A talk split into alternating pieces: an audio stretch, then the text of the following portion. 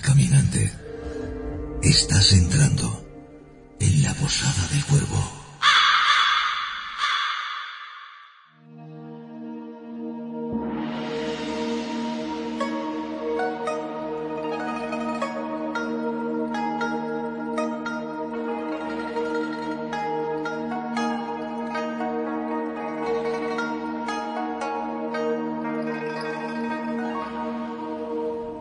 Bienvenidos y bienvenidas a una entrestancia más de la Posada del Cuervo.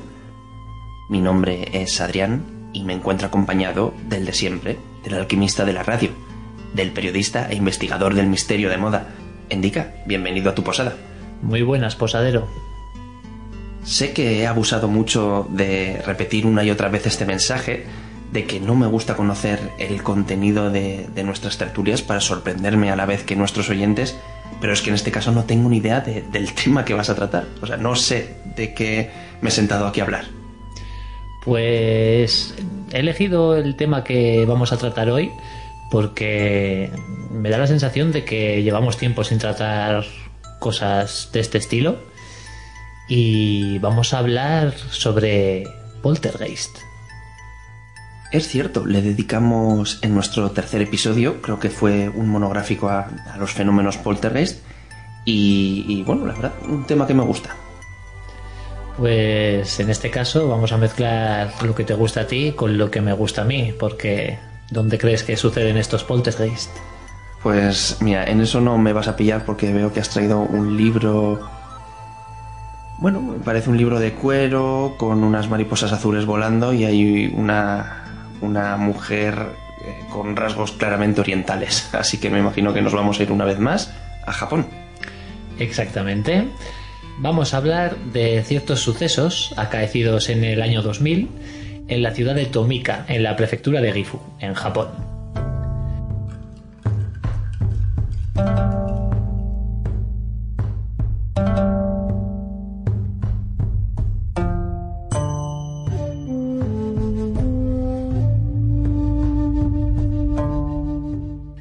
Allí, varias familias que convivían en un mismo edificio comenzaron a notar cosas extrañas en sus domicilios. Sonidos extraños de origen desconocido, mm, avistamientos de personas en lugares que supuestamente estaban vacíos, objetos que se movían solos sin que nadie los tocara, electrodomésticos que empezaban a funcionar por sí mismos, fenómenos bastante típicos, digamos, de, dentro de, lo que es un poltergeist. ¿Mm?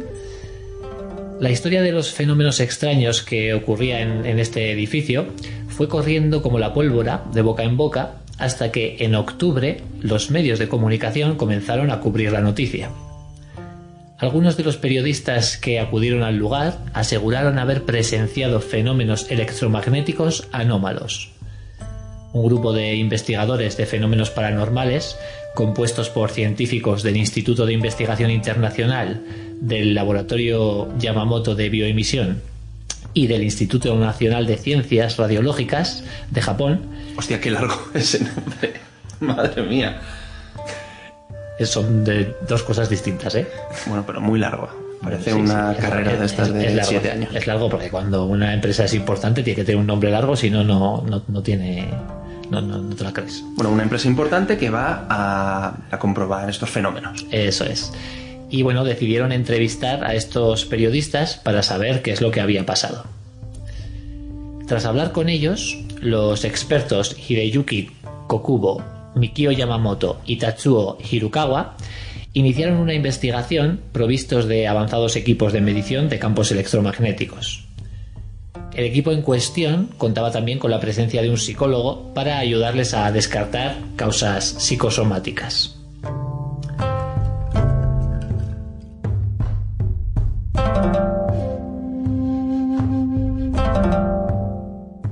Vamos a concretar un poco en, los fenómenos que vivían los habitantes de aquel edificio.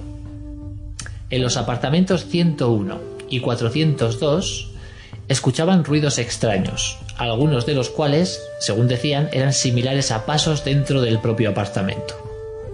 ¿Vale? Es como si tú y yo estamos aquí y escuchamos en la habitación de al lado unos pasos. Pero se supone que no debe de haber nadie. eso es estando solos, digamos. Uno de los periodistas que visitó el lugar logró captar otro sonido con su cámara, que era un sonido que recordaba al que oímos en las películas cuando hay un submarino, el sonar.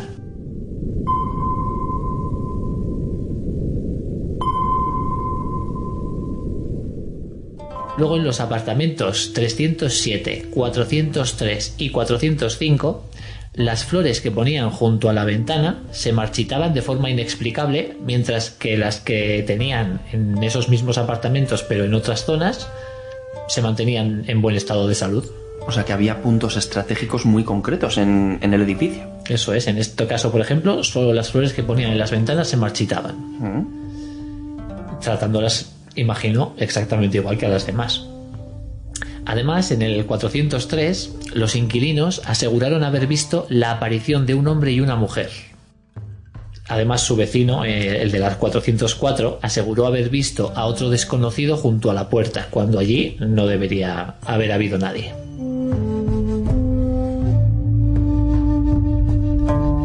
En el apartamento 101 se registró el movimiento de una cortina que se encontraba junto a una ventana que estaba herméticamente cerrada, por lo que podríamos descartar eh, lo que es la corriente, de aire. eso es.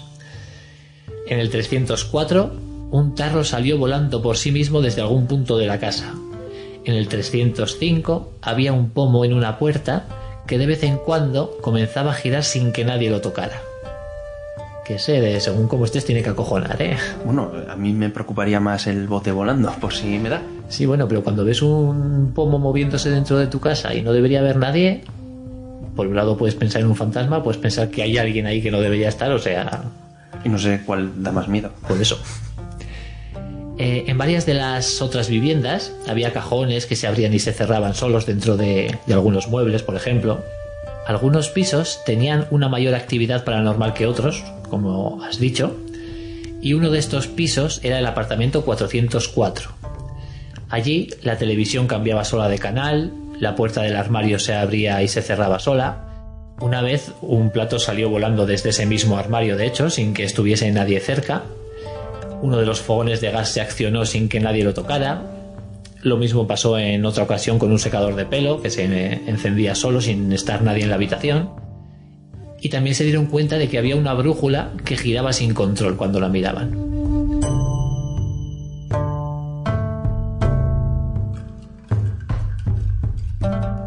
Además, según atestiguaron algunos periodistas. ¿Te está gustando este episodio? Hazte fan desde el botón Apoyar del podcast de Nivos. Elige tu aportación y podrás escuchar este y el resto de sus episodios extra.